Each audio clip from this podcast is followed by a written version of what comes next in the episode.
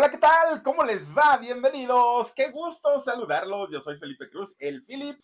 Oigan, fíjense, así como podemos hablar que, por ejemplo, las telenovelas en México no se podrían contar sin un Ernesto Alonso, sin quién más, quién más podría ser, sin una Verónica Castro, sin una Lucía Méndez, sin unos figurones, ¿no? De, este, de, de ese tamaño. Lo mismo podemos decir en el cine. En el cine no podríamos contar la historia del cine Ay, Dios mío, como que se, se tranquiliza el agua, quién sabe qué le pasó. Oigan, la historia del cine no se podría contar sin la presencia de grandes actores como una doña Sarita García, Pedro Infante, un eh, Jorge Negrete, Blanca Estela Pavón, doña Katy Jurado, todos estos actores que finalmente lograron hacer que la época de oro del cine mexicano se convirtiera indiscutiblemente en una de las más exitosas, en una etapa bastante, bastante buena en cuestión económica, porque eh, fue la etapa que mejor vendía, mejor producía, mejor pagaba. Dolores del Río, claro, por ahí la vemos también. Le tocó a Germán Valdés Tintán, por supuesto que sí, a Resortes, mírenos, a, a todos andan por ahí. Bueno, pues resulta que todos ellos fueron personajes, y digo fueron porque la gran mayoría, si no es que casi todos, oigan, doña Silvia Pina todavía está aquí, don Ignacio López Tarso está aquí, doña Elsa Aguirre también está aquí, es decir, sí tenemos figurones todavía que, bendito sea Dios, están entre nosotros, pero la gran mayoría pues ya han pasado eh, pues a otro plano, ¿no? Eh, la gran mayoría de ellos pues ya no viven. Bueno, pues resulta que el caso de la familia Soler, y me refiero a la familia, porque así es como inicia toda esta historia tan bonita de, una familia tan grande, además de todo. Fíjense nada más. El caso de los hermanos Soler, que los más famosos, los más, más, más famosos, fueron Domingo, Domingo Soler, fue Julián también, Julián Soler, Fernando y Andrés, ¿no? Los cuatro hermanos que no eran todos, déjenme les platico, en realidad la familia era una familia de 10 hijos. Y de esos 10 hijos, 5 se convierten en actores, entre ellos una mujer. Pero hoy, en, en esta noche, les quiero platicar la historia de uno de ellos. ¿Y por qué solo de uno y no de todos? Porque cada uno tiene una historia, aunque eran una familia y aunque vivían juntos al inicio, siendo, siendo jóvenes, siendo niños, posteriormente cada uno tuvo una historia totalmente distinta, totalmente diferente y los iremos abordando no mañana, no pasado, poco a poquito iremos dándole salida a la vida de cada uno de los hermanos Soler. Bueno, esto convierte a esta familia en una de las dinastías más grandes, indiscutiblemente, y más exitosa en aquellos años de eh, la época de oro del cine mexicano. Miren, ya no vive nadie de los Soler, nadie, ni uno solito. Obviamente sus familiares sí, pero eh, resulta que los originales, digamos, todos ellos ya están en, en, mejor vida, ¿no? Todos absolutamente. Y todos tenían su talento, ¿eh? A lo mejor no el mismo carisma, a lo mejor no las mismas capacidades histriónicas, pero finalmente cada uno tenía en su especialidad su propio talento, pero además también tenían su propio público. No, no era el mismo el que adoraba a Fernando, que el que adoraba a este, a, mm, eh, Andrés, que el que adoraba, en fin, eh, cada uno tenía un público totalmente diferente. Bueno, pues resulta que eh, don Andrés, fíjense nada más, hizo cerca de 190 películas, 190 películas. Fue un récord impresionante, pero de esas 190 películas, oigan, solamente dos, en dos películas fue protagonista don Andrés Soler, porque en realidad, fíjense que lo suyo, lo suyo, eh, fue ser un actor secundario o un actor de reparto. Pero era tan bueno don Andrés Soler que muchas veces y en muchas películas se llevó el papel, se llevó el protagónico aún sin haber él firmado como, como protagonista. ¿Por qué? Porque sus actuaciones las hacía de una manera, aunque mucha gente llegaba a pensar que, ay, no es que es sobreactuado, ay, no es que no sé qué, y, y empezaban a tirarle, ¿no? Pero finalmente hacía, miren, porque hacía comedia, hacía drama, hacía de todo, de todo. Don Andrés Soler podía hacer lo que se le diera la gana y lo hacía de una manera tan bien que indiscutiblemente se convirtió en uno de los más queridos, pero además en uno de los más solicitados. Fíjense que además también eh, llegó a dirigir algunas películas y posteriormente se convirtió en un personaje que preparó a muchos, muchos, muchos, muchos grandes actores en todos los sentidos. Ahí en su instituto, el Instituto Andrés Soler. Fíjense nada más lo que son, lo que son las cosas. Han pasado ya casi 54 años de la muerte de don Andrés Soler. Digo, ya es mucho tiempo, 54 años, toda una vida, ¿no? De ya no tener a don Andrés Soler, que de hecho, él, si estuviera con vida en este momento,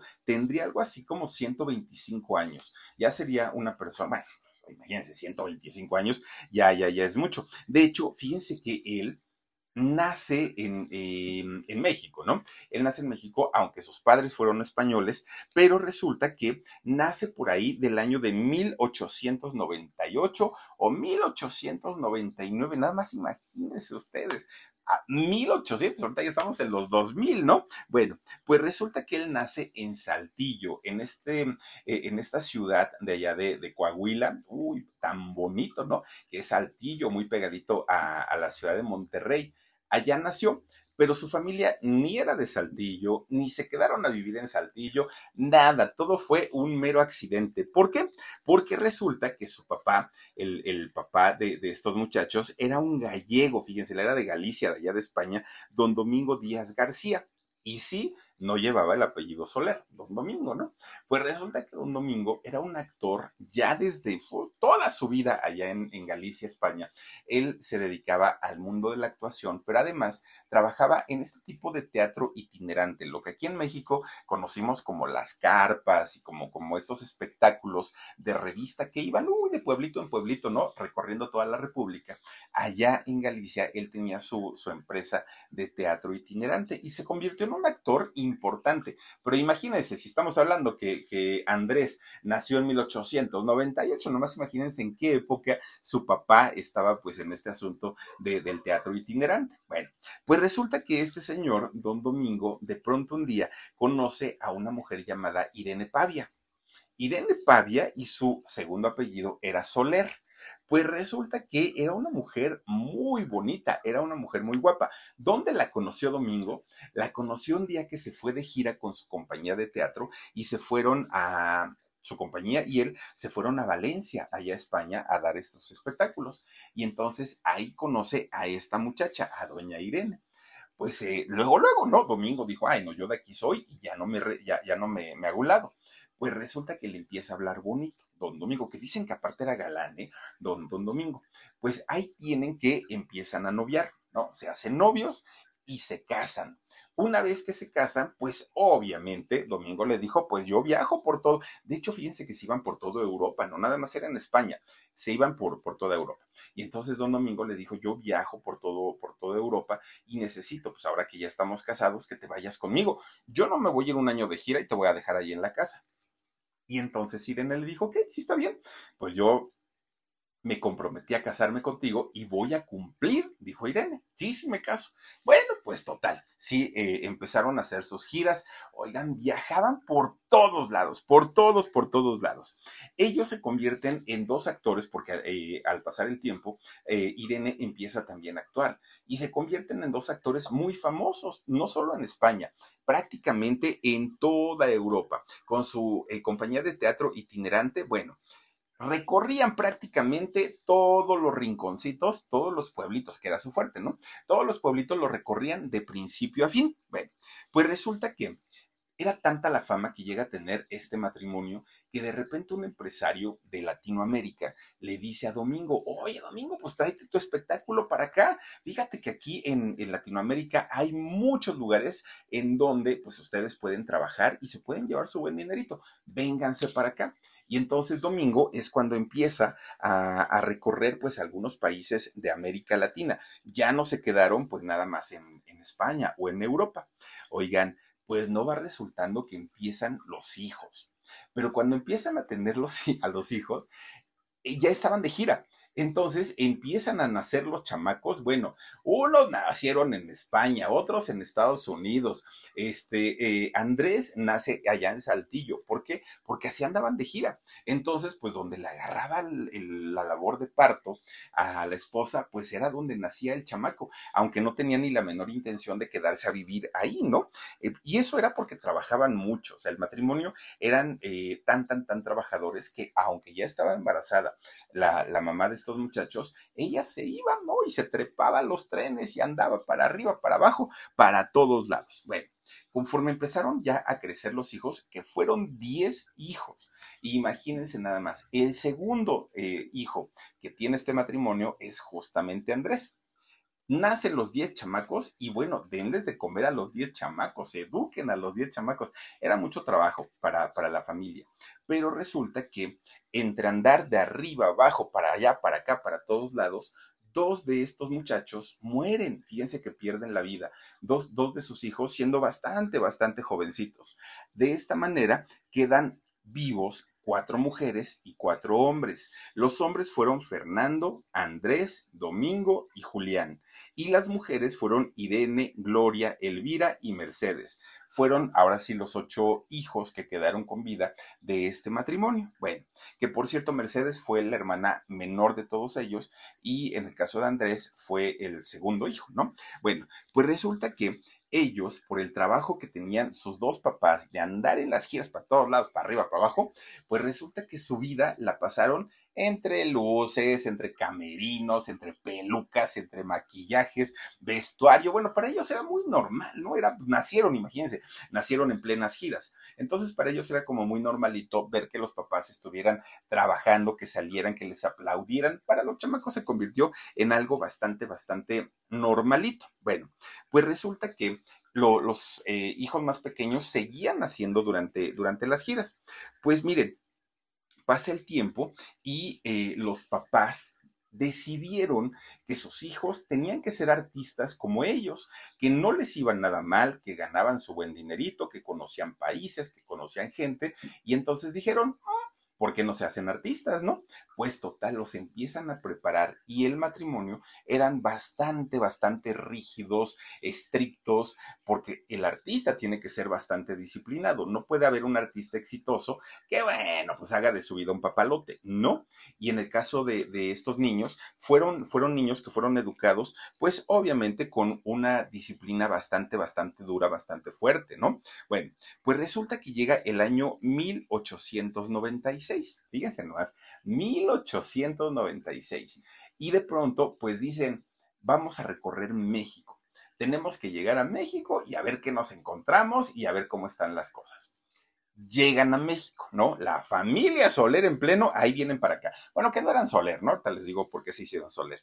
Bueno, pues resulta que en aquellos años, aquí en México, estaba gobernando nada más ni nada menos que don Porfirio Díaz. Sí, el mismísimo, por el que se hizo la Revolución Mexicana, el que mandó a hacer el Ángel de la Independencia, el que mandó a hacer el Palacio de Bellas Artes, el que introdujo el ferrocarril a México. Bueno, sí, muchas cosas se pueden decir buenas de don Porfirio Díaz, pero así como decimos lo bueno, Ah, bueno, era un tirano, don, don, Porfirio Díaz, ¿no? Y entonces, este señor, fíjense, oaxaqueño, ¿eh? Don Porfirio Díaz, por cierto, que hay mucha gente que yo no sé por qué se avergüenza de sus raíces. Oiga, pues si nacimos en pueblo, pues ya que le hacemos, ¿no? Aparte es algo bien bonito. Yo, pues yo por lo menos digo, siempre me he sentido orgulloso de ser de pueblo, de ser de rancho. Yo soy de ciudad, ¿no? Y, pues digo, yo conocí la ciudad porque pues ya mis papás se vinieron a vivir para acá. Pero yo hubiera vivido en el pueblo, miren, yo hubiera estado encantado de la vida. Bueno, pues resulta, no, yo hubiera aprendido a hacer hasta la ayuda, yo creo.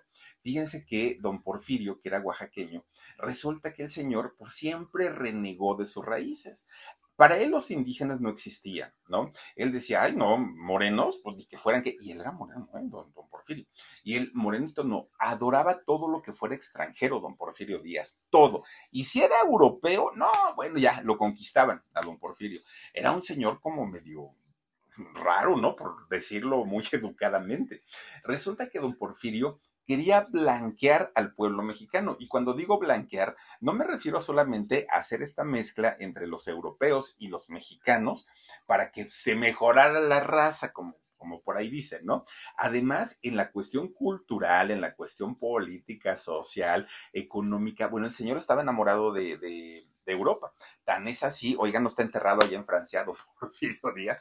Bueno, pues resulta entonces que cuando llega la familia Soler a, a México, se encuentran con que el mero mero, el presidente de México, amaba todo lo europeo y de esta manera facilitó muchísimo para que llegaran empresarios, compañías, eh, gente que, venía de otros países, don Porfirio les dio todas, todas, todas las facilidades para que se pudieran establecer en México. Es decir, la familia Soler llega con un terreno fértil a México, ¿no? Y entonces, aunque sí había compañías de, teatro, estas caravanas que se hacían en aquellos años, cuando llegaba una eh, caravana que venía del extranjero, pues eran mayormente favorecidas por el mismo gobierno.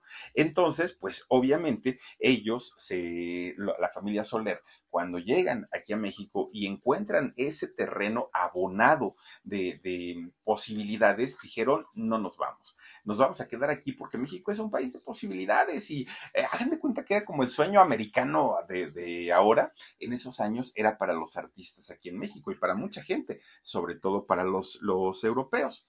Entonces, pues don Porfirio, que no apoyaba para nada, para nada tradiciones mexicanas, cultura, gastronomía, ah, le valía gorro, él se quería sus hamburguesas, si quería otro tipo de cosas, ¿no? Don, Porfirio, él se sentía pues el muy, muy, ¿no? Como dice Amanditita. Bueno, pues resulta entonces que vieron la posibilidad de hacer dinerito. Y el primero, el primero que dijo, eh, pues de aquí soy, fue don Domingo, el padre. Y entonces les dijo a sus chamacos, chamacos, nos ponemos a trabajar, pero ya, y a todos ellos, a los cuatro varones, a los cuatro hombres, les dijo, vamos a hacer una, un, como un espectáculo y les vamos a poner los hermanos Soler. ¿Por qué? Porque su mamá, el segundo apellido de, la mamá de ellos, era justamente Soler. Y Soler era un apellido que sonaba más a, a extranjeros y con lo cual les podían dar mayores beneficios aquí en México en esos años. Entonces, este señor, nada tonto, le dijo a Fernando, a Andrés, a Domingo y a Irene también, a, a la hermana, que iban a formar este cuarteto infantil de los hermanos Soler. Bueno, los empiezan a presentar en todas sus obras de teatro de, los Soler adultos, en todas, en todas. Y siendo chamaquillos, pues causaban gracia, causaban simpatía del público. Al poco tiempo ya no estaban eh, presentándose con ellos, con los papás, ya los presentaba solitos, fíjense nada más, y después se, se empezaron a ir de gira, pues que se iban a Colombia, Perú, Ecuador, Argentina, empezaron, y los chamaquitos contratados aparte, no crean ustedes que junto con toda la familia.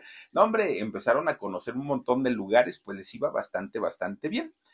El mejorcito a los hermanos, mira nada más los hermanos Soler, gracias Omar, gracias. Fíjense que de todos ellos, Andrés siempre tuvo como esta parte de sobresalir más que sus hermanos, porque Andrés era como más natural, era como más bromista, como que le encantaba todo eso, ¿no? Y además aprendía mucho de su papá, pero también aprendía mucho de su hermano mayor, de Fernando, Fernando Soler.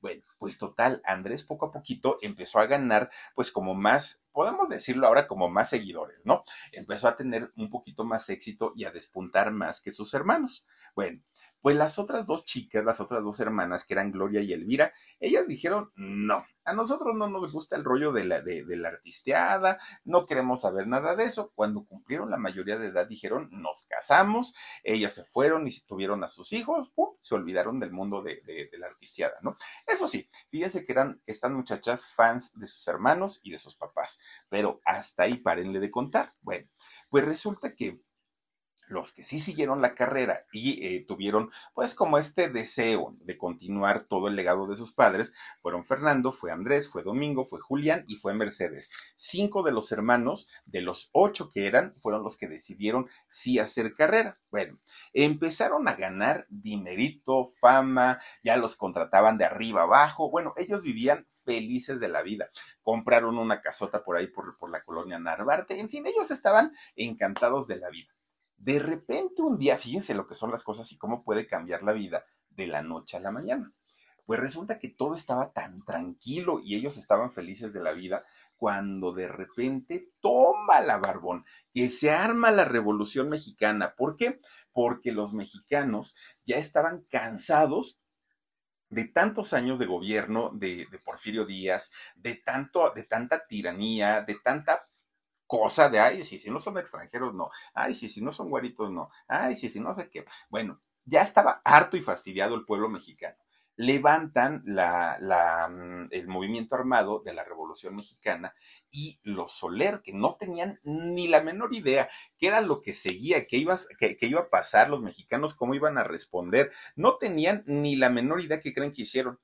Pues huyeron, salieron, miren, patitas, ¿para qué las quiero? Se fueron de México y se fueron a vivir a Estados Unidos. Corrieron ellos, dijeron, no, vámonos, aquí nos van a quitar nuestro dinero, nuestra fortuna, y ahí se ven. Bueno, pues resulta que allí, allá en Estados Unidos siguen trabajando juntos todos los Soler, ¿no? Así como el grupito de, los hermanos Soler.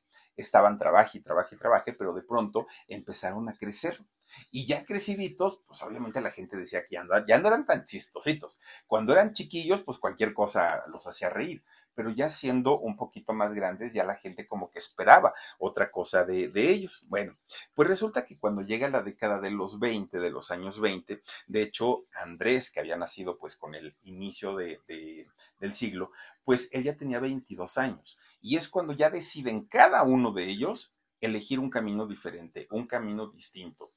Fernando se fue por un lado, Julián por otro, este, Andrés por otro, y así cada uno, ¿no? Se fue eh, labrando o haciendo su propia carrera en aquel momento. Bueno, pues el primerito, el primerito que decidió hacer algo importante fue Fernando. Fernando Soler fue el que pone una compañía teatral igualita que la de su papá, pero pues obviamente ya, y Fernando por cierto nació en España, a él le tocó nacer allá. Y resulta que pone esta compañía teatral y le da trabajo a sus hermanos, a Mercedes, a Julián, a Andrés, a todos ellos, les empieza a dar trabajo. Y aunque ya no era el grupo de hermanos de los hermanos Soler, seguían trabajando ahora como jefe el, el hermano mayor. Bueno, de repente un día, estando allá en Estados Unidos, les avisan que la Revolución Mexicana se había terminado, se había promulgado ya la Constitución de 1917, los movimientos armados cada vez iban en descenso, el país estaba tranquilizando y entra ya en esta etapa de modernización México, que bueno, le llevó años, ya bueno, seguimos, ¿no? En, esa etapa, pues resulta que los hermanos Soler que vivían allá en Estados Unidos dijeron, pues si ya se acabó la guerra allá en México, vámonos de regreso eso, ¿no? Entonces, cuando llegan aquí a México, se encuentran, pues sí, con un México distinto, muy golpeado, bastante, bastante mal en comparación a cuando ellos se fueron. Se estaba reconstruyendo México. Pero dos cosas ellos vieron que mucha gente no veía en aquel momento que había una industria de, entretenimiento del espectáculo que no se le estaba dando atención.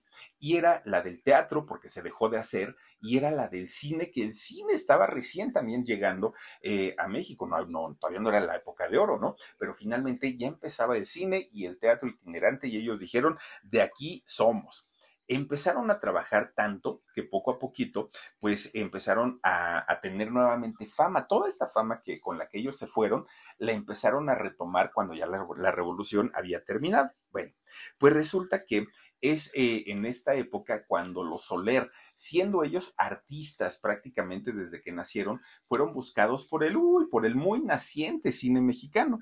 Fíjense que ellos, muy al principio, los Soler dijeron, no, es que nosotros no sabemos nada de cine. A nosotros pónganos en el teatro, pónganos ahí en, en, las carpas. Eso es lo que nosotros sabemos y podemos hacer. Pero cine, pues no, no, no. Además, ¿quién va a pagar por ir a ver ahí sin que nos vean en persona? No, no, no, no. Tenían sus dudas, claro, como la gran mayoría de la gente, cuando viene algo nuevo, ¿no? Cuando viene algo distinto. Bueno, pues resulta que empiezan a trabajar todos en el cine y los atrapó la industria se convierte en algo tan importante para ellos que dijeron, pues hay que ir dejando de hacer teatro poco a poco y hay que clavarnos más en el cine, porque aparte, el dinerito que ganaban en el teatro no se comparaba al dinero que ganaban en el cine en, menos tiempo, con menos trabajo, no, ellos dijeron, pues mejor hacemos cine. Pues miren, ya para los años 30, los Soler en México ya eran ídolos prácticamente, ¿no? Aparte, pues este, pues, pues este porte que tenían ellos de muchachos españoles llamaba mucho la atención en, en aquel momento. Y entonces...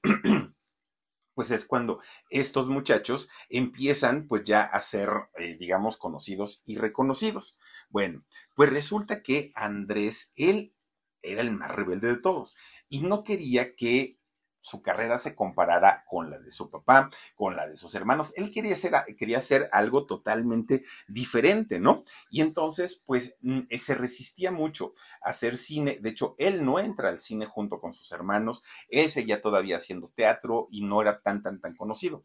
Pues resulta que pasa el tiempo y fíjense ustedes que en 1935, fíjense nomás de qué época estamos hablando, es cuando él ya debuta finalmente en el cine, eh, Andrés Soler. Pero cuando él debuta, oigan, ya tenía más de 40 años, fíjense nada más. Bueno, no, de hecho tenía 37 años cuando debuta en, el cine, pero de ahí pasa más tiempo para eh, poder hacer un papel, digamos, ya importante en, en esta industria. Bueno, pues resulta que desde ese momento Andrés Soler se convierte en, un, en una pieza importantísimo importantísima para eh, los actores de reparto.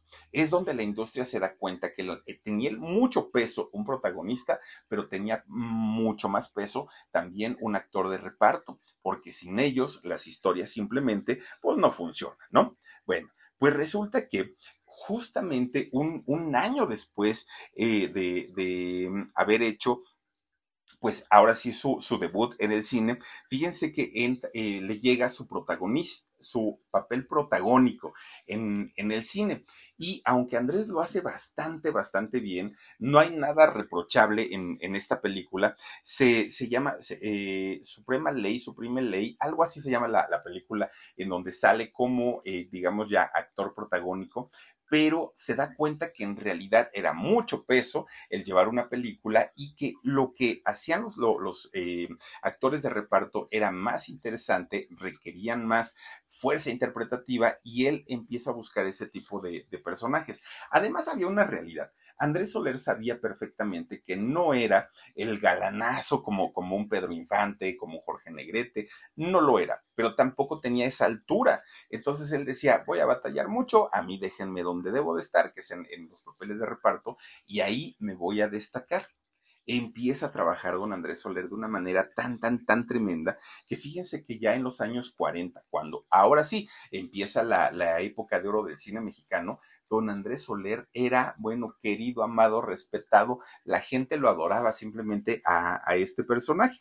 Empezó a trabajar con los actores y tuvo la oportunidad de trabajar con los actores más grandes de aquellos años, los más grandes. Andrés se convierte de todos los hermanos en el más querido y en el más respetado. Lo mismo hacía comedia, como cuando la hizo con, con Tintán, hizo una, una este, película con él, con Germán Valdés, que se llamó El Ceniciento. Y Andrés Soler era, hacía el personaje de Miado, Miado Padrino, se llamaba su, su, personaje, y era buenísimo en la comedia, pero lo mismo podía salir en una película de Un Rincón cerca del cielo, con Marga López y Pedro Infante y bueno, nos hacían llorar, así tal cual. Y Andrés Soler tenía esa facilidad, ¿no? De llevarnos de la risa al llanto en, en cuestión de nada. Fíjense que Andrés Soler era buscado por varias producciones al mismo tiempo y llegó a trabajar en varias así al momento y cambiaba de la risa al llanto y ahora soy esto y ahora soy lo otro. Lo hacían bastante, bastante bien. Bueno, pues resulta que, fíjense que eh, todos los Soler, todos, todos, todos, ya tenían un nombre, todos los Soler ya tenían, pues digamos, una, una carrera, pero de todos ellos, el que se llevaba las palmas siempre era justamente Andrés. ¿Por qué? Porque, por ejemplo, en el caso de Fernando, de, de, su hermano, él siempre fue como el hombre rígido, como el hombre serio, como el papá, ¿no? Así como muy, muy. ¿Saben en qué película salieron juntos, de hecho, los dos, Andrés y eh, Fernando? En la de la oveja negra con Pedro Infante aquella donde decía, Vivianita, Vivianita, ¿se acuerdan ustedes de, de este Cruz? Cruz, que era Cruz Treviño de la Garza, ¿se acuerdan ustedes de, de este personaje, de esta película? Bueno, salen los dos actuando ahí y el personaje que hace este Andrés Soler a mí me encantó. El tío Laureano era el tío Laureano en esa, en esa película. Y actuaron los dos juntos, pero mucha gente decía, no, hombre, don Fernando sí, ¿no? Como el papá de Pedro Infante, pues muy rígido, pero don Andrés, bueno, se volaba la barda cuando escribió el discurso ese político, era buenísimo y por eso la gente lo amaba y lo quería muchísimo, muchísimo, ¿no? De hecho, todos los Soler se les considera hasta el día de hoy como pilares de la industria del cine mexicano en la época de oro. Bueno, pues resulta que brilló tanto eh, este señor en el cine sin necesidad de, haber sido un, protagonista que se ganó el respeto y la admiración incluso de sus propios compañeros. Como dicen por ahí, ¿no? Calladito, calladito, calladito, y siendo un actor de reparto, bueno, el trabajo que le daban a don Andrés Soler, imagínense que era tanto que al año hacía 15 películas en promedio. 15 películas al año. Bueno, una grosería, pues más de una película eh, por mes, imagínense nada más. Obviamente, pues cobrando su, su, buen dinerito, ¿no? A veces había ocasiones en las que se le juntaba el trabajo a don Andrés y al mismo tiempo tenía tres proyectos diferentes, tres películas. Bueno, por eso la ANDA, porque cotizaba mucho y muy bien ahí en la ANDA, lo llama y le dice, oiga, don Andrés, pues usted lo vamos a hacer miembro honorario, porque miren, nos da pues a ganar bastante, bastante dinerito. Ya siendo eh, miembro honorario de, de ahí de la ANDA, pues se empezó a llevar muy bien con Cantinflas, con Mario Moreno Cantinflas y también con don Jorge Negrete, con Jorge el Bueno pues empiezan ellos a idear cómo poder hacer eh, pues algunos cambios para eh, favorecer a todo el gremio actoral, porque sabían perfectamente que necesitaban la casa del actor, que necesitaban prestaciones, que necesitaban medicamentos, que necesitaban un hospital. Ellos lo sabían. Y entre todo este grupito fueron los que empezaron a eh, pues hacer que la ANDA se preocupara por sus actores. Claro, eso sí, en, en aquellos años, ¿no? Miren, no sé si don Andrés fue un hombre rico, no fue un hombre rico, no sé cuánto le pagaban. Lo que sí les puedo decir es que lo que ganaba don Andrés lo invertía y lo invertía bastante, bastante bien. Un día fue don Andrés Soler, ¿no? Y entonces habla con los dirigentes de la ANDA, pues imagínense ustedes, esos cuates, pues un, Jorge Negrete, un este Cantinflas, habla con ellos y les dice, oigan, yo tengo un dinerito guardado de mis ahorritos, ¿no? De mis películas que he hecho, ya ven que trabajo mucho. Ahí tengo el dinerito. Quiero poner una escuela, pero no me alcanza.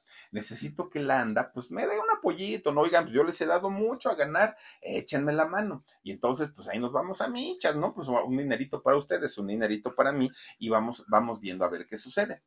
Pues resulta que sí, convence a la ANDA y en 1952, fíjense más cuántos años, eh, crean el Instituto Andrés Soler. Bueno, ese instituto, que por cierto está en la colonia Roma, compraron una, una casona y la arreglaron muy bonito porque hoy que, existe todavía el Instituto Andrés Soler, ahí dan clases de danza, de ballet, de canto, de baile, de actuación, de proyección escénica, de bla, bla. Bueno, dan cantidad y cantidad de, de clases ahí y muchos, muchos, muchos, muchos de los famosos, muy famosos, han salido de, esta eh, escuela, de este instituto, muchos, muchísimos han salido de ahí e incluso a muchos de ellos les tocó que don Andrés Soler les diera clases, fíjense, ahí en, este eh, instituto. Bueno, pues resulta que eh, durante algún tiempo fue don Andrés Soler quien habla con su hermano Fernando y le dice, oye, yo tengo muchísimo trabajo, no seas malo, encárgate de la dirección de la presidencia del instituto, porque mira que nos está favoreciendo el público viniendo a tomar clases y yo no tengo tiempo. Entonces Fernando se hace cargo y se hace el presidente del instituto, pero era tanta la gente que iba a tomar clases que dijo, no, no, no, no, no, no, es mucho trabajo, yo no puedo con tanto, y le renunció.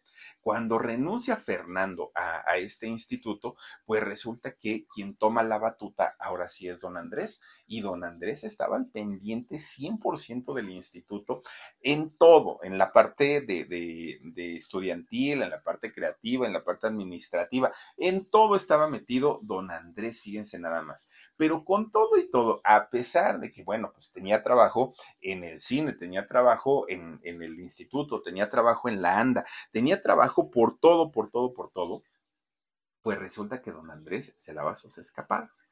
Don Andrés era ojo alegre y tenía, fíjense que si, si algo, por algo se le conocía a, don Andrés, era por la vida alegre que tenía. Bueno, le encantaba el ambiente de los cabarets, le encantaba el ambiente de los centros nocturnos, le encantaba ir a echarse eh, sus traguitos con todos sus amigos, ¿eh? con todos, con todos sus amigos. Pues claro, ¿no? Ya ganaba su, su dinerito tanto por la, por, por la escuela, por el instituto, como por sus actuaciones. Entonces, Pues él tenía, ¿no? sus buenos ahorritos y se iba, fíjense, a estos centros nocturnos, a estos espectáculos, a echarse sus tragos y ahí se la pasaba bien a gusto, bien a gusto don Andrés Soler. Bueno, pues resulta que él, eh, fíjense, nunca descuidó, a pesar de que le encantaba el chupe, nunca, le, nunca descuidó ni la actuación, ni tampoco descuidó su escuela. Preparó a muchísimos, muchísimos actores, sobre todo en los años 50 y en los años 60. Bueno, pues resulta que don Andrés Soler, algo que mucha gente no, no logramos entender del todo, es porque un hombre tan famoso, tan exitoso, tan visionario, que además invertía muy bien su, su dinerito, ¿por qué nunca se casó don Andrés Soler?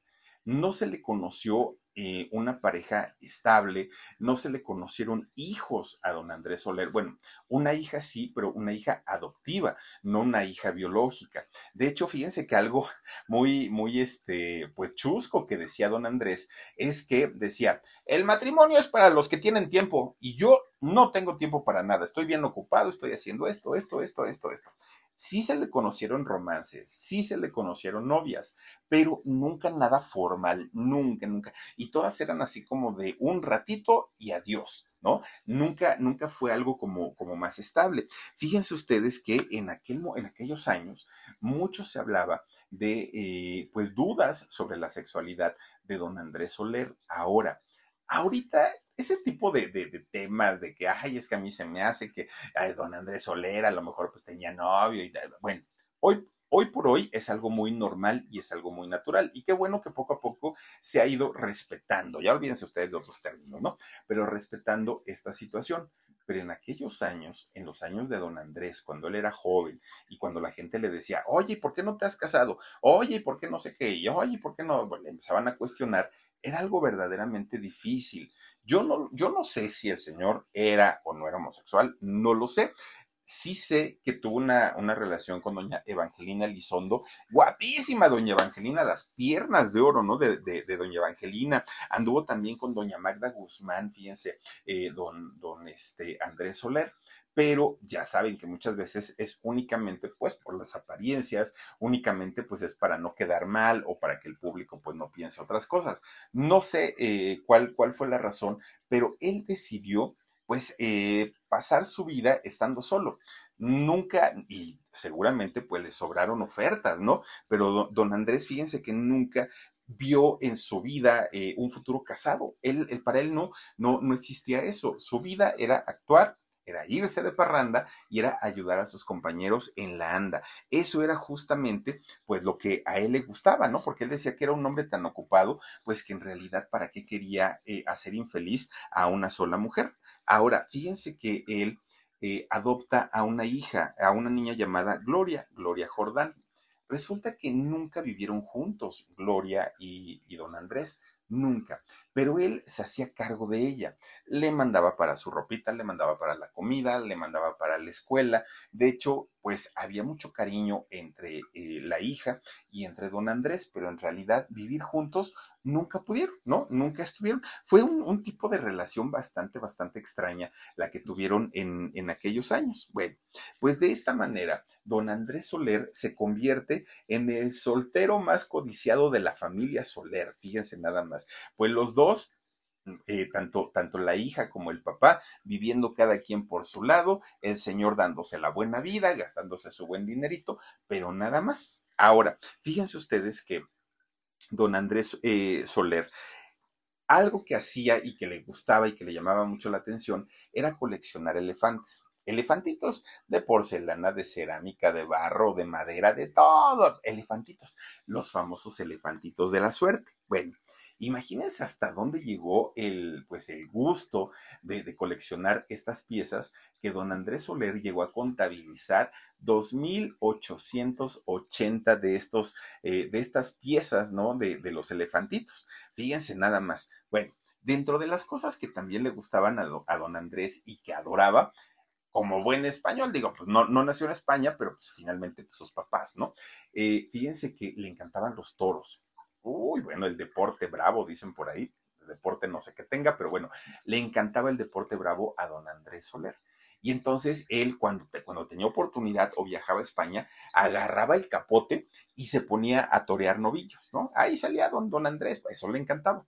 Pues no un día sale un novillo bien encanijado, pues imagínense cómo los hacen, los maltratan para que salgan así como con mucho, con mucha fuerza. Resulta que sale el novillo, que más que novillo ya parecía pues un toro, ¿no? Grandote.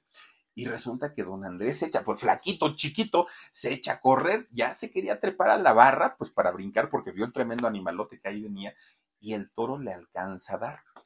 Miren, sí, sí, sí lo picó a, a, don Andrés, pues poquito, pero sí lo picó. Don Andrés sentía que se moría y dijo, no, no, no, yo de ya de aquí en adelante yo ya no estoy para esos trotes, ¿no? Eso es para los chavos, para los jóvenes y dejó de hacer ese, pues esa actividad, pero en realidad algo que a él le fascinaba y que le encantaba era justamente pues este asunto de, de, de los toros. Fíjense nada más. Bueno, desde ahí ya nada más se la pasó en su instituto, dando clases, que si en la anda, que si actuando por ahí, pero ya no quiso hacer nada, pues nada más. Bueno, pues resulta que el tiempo iba pasando, poco a poco. Don Andrés no se fue dando cuenta. Cuando menos reaccionó, ya habían pasado bastantes años. Y entonces don Andrés estaba solo, no tenía una pareja, su hija estaba lejos, ya le dolía, pues que si las rodillas, que si la columna, que si ya, o sea, el cabello ya lo tenía blanco y dijo, ¿en qué momento dejé pasar mi juventud? ¿Y en qué momento la vida se me está yendo de las manos? Pues si apenas ayer era un chamaco, ¿no? Y andaba corriendo y ahorita pues ya me cuesta hacer prácticamente todo. Ya entré a la edad de los achaques, decía don, don Andrés Soler. Bueno, pues resulta que esto se le junta ya en los años 60 cuando había terminado la época de oro del cine mexicano, aquella época donde él, sus hermanos y muchos otros actores habían hecho carrera, fama y dinero. Y entonces, ya sin esta eh, época tan, tan gloriosa del cine mexicano, pues muchos actores se tuvieron que adaptar a las nuevas maneras de hacer cine, a los nuevos productores, a los nuevos actores, a las nuevas historias que además pues no les convencían del todo y muchos de ellos se retiraron, muchos se fueron a la televisión y otros ahí siguieron. De hecho, don Andrés, pues miren, a él que le gustaba tanto trabajar, resulta que no quiso dejar de trabajar en esta época. Se puso a hacer películas que él sabía que eran malísimas, que tenían una calidad pésima, que no tenían historia, pero no había de otra. Él lo sabía pero no había de otra. Don Andrés necesitaba trabajar y él tenía, pues ahora sí, la, la, las ganas de seguir chambeando, pero pues con un cine de muy mala calidad en comparación a lo que se, se hacía en los años 50.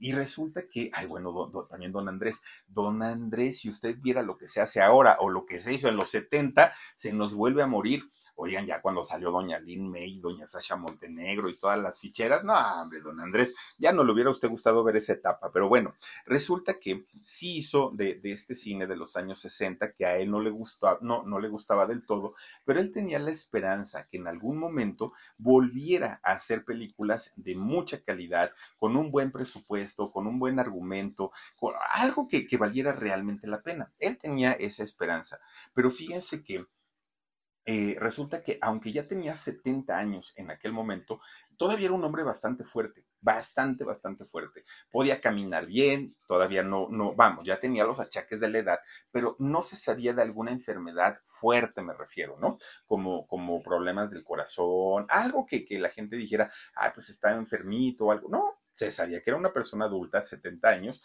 pero hasta ahí nada más. Bueno, pues resulta que llega el año de 1969, justamente cuando él tenía 70 años. Había terminado de hacer una película de estas que les digo, pues que ya no tenían esa calidad a las que él estaba acostumbrando. El hermano Capulina se llamaba esa, o se llama esa película. Resulta que termina de, hacer esta película y eh, estaba él esperando a que le confirmaran otro proyecto, en, perdón, en el que iba a participar. Bueno, ese proyecto nunca llegó. Y nunca llegó, ¿por qué? Porque resulta que un 23 de julio de 1969, el señor estaba en su casa, ¿no? Don Andrés Soler estaba en su casa de, de la colonia Narvarte y se disponía a desayunar. Ahora, ¿con quién vivía en esa casa don Andrés Soler? Pues, ¿qué creen? Ahí vivía con un gran amigo suyo que era pintor, pintor de paisajes, ¿no? Paisajista le llaman, su amigo Luis Coto. Este, este pintor vivía justamente con, con don Andrés y de ahí también partirían pues algunas otras historias que quién sabe si fueron, quién sabe si, si sucedieron o no. Bueno, pues resulta que don Andrés eran como las 10 de la mañana, él se sienta en, el comedor porque estaba, iba eh, a desayunar, cuando de repente siente un mareo y se desvanece, cae al piso. Al momento de escuchar el, de, escuchar el golpe, de darse el golpe, su amigo Luis Coto escucha el trancazo, tremendo trancazo. Cuando llega a la cocina o al comedor, se da cuenta que su amigo, don Andrés Soler, estaba tirado ahí en el piso.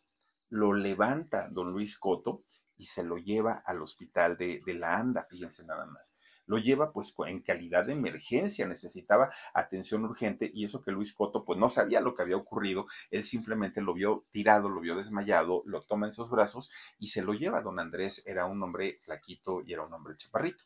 Entonces se lo lleva al hospital de la Anda, muy, muy, muy preocupado. Allí en el hospital de la Anda comienzan a hacerse, a hacerle cantidad y cantidad de estudios, ¿no? Para ver qué era lo que había ocurrido con don Andrés Soler. Resulta que cuando salen los estudios le confirman que había tenido una trombosis cerebral, fíjense nada más, algo pues muy, muy fuerte, ¿no?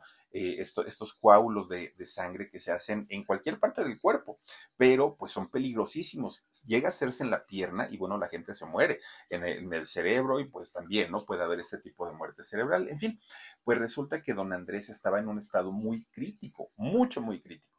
Y entonces los doctores dijeron que le querían hacer una traqueotomía, traqueotomía creo que se llama, ¿no? Creo que es la palabra. Bueno, pues resulta que le, dijeron a la familia que querían hacerle eso, una traqueotomía, eh, para poder entrar y deshacerle el coágulo que, que tenía.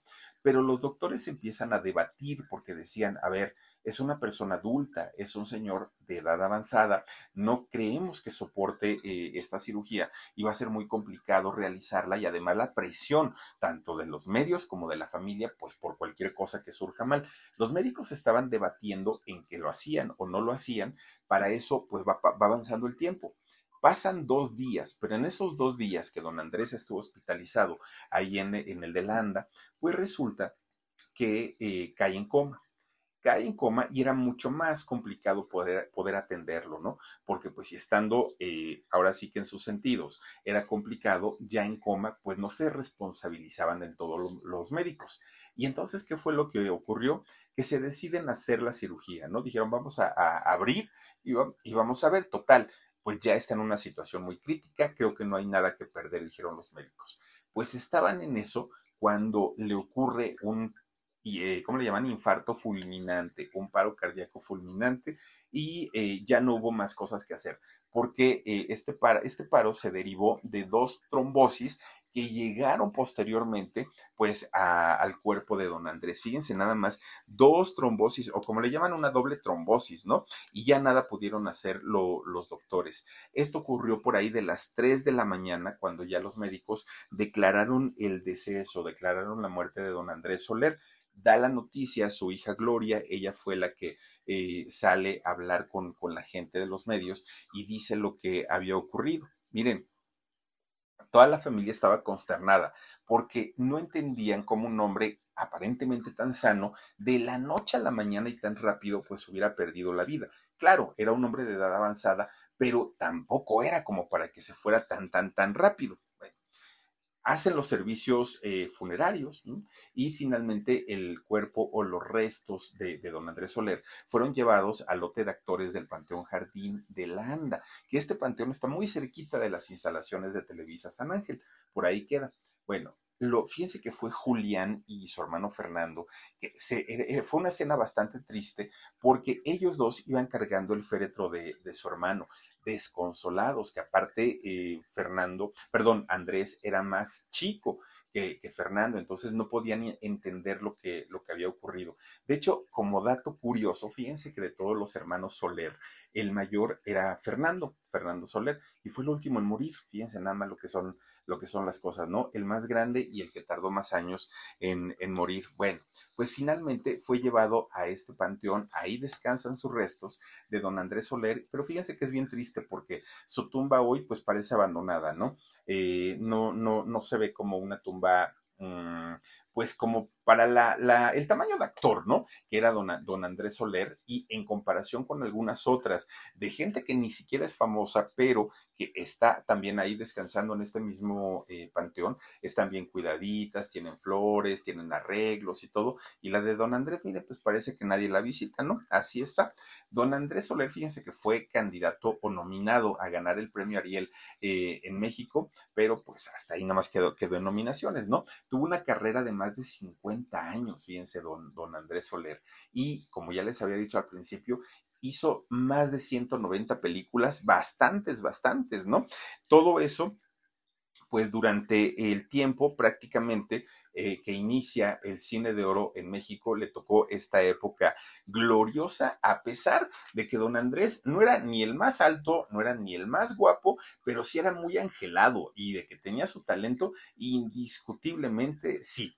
125 años estaría cumpliendo en este 2023, fíjense, don Andrés Soler, y lamentablemente con solo 70 años se nos fue de este mundo, pero vaya que ha dejado películas y películas y películas que todavía podemos ver, incluso aquí en YouTube podemos ver muchísimo de su trabajo de don Andrés Soler y que en paz descanse. Fíjense nada más, pues ahí está la historia de este personaje y qué, qué, qué sería lo que vivía con su gran amigo, pues quién sabe, con el pintor no, no lo sabemos, yo creo que nunca lo sabremos, pero finalmente lo que haya sido, pues ojalá lo haya disfrutado, ¿no? Una gran amistad o una relación, lo que haya sido, pero pues que lo haya disfrutado. En fin, cuídense mucho, les mando besitos, adiós.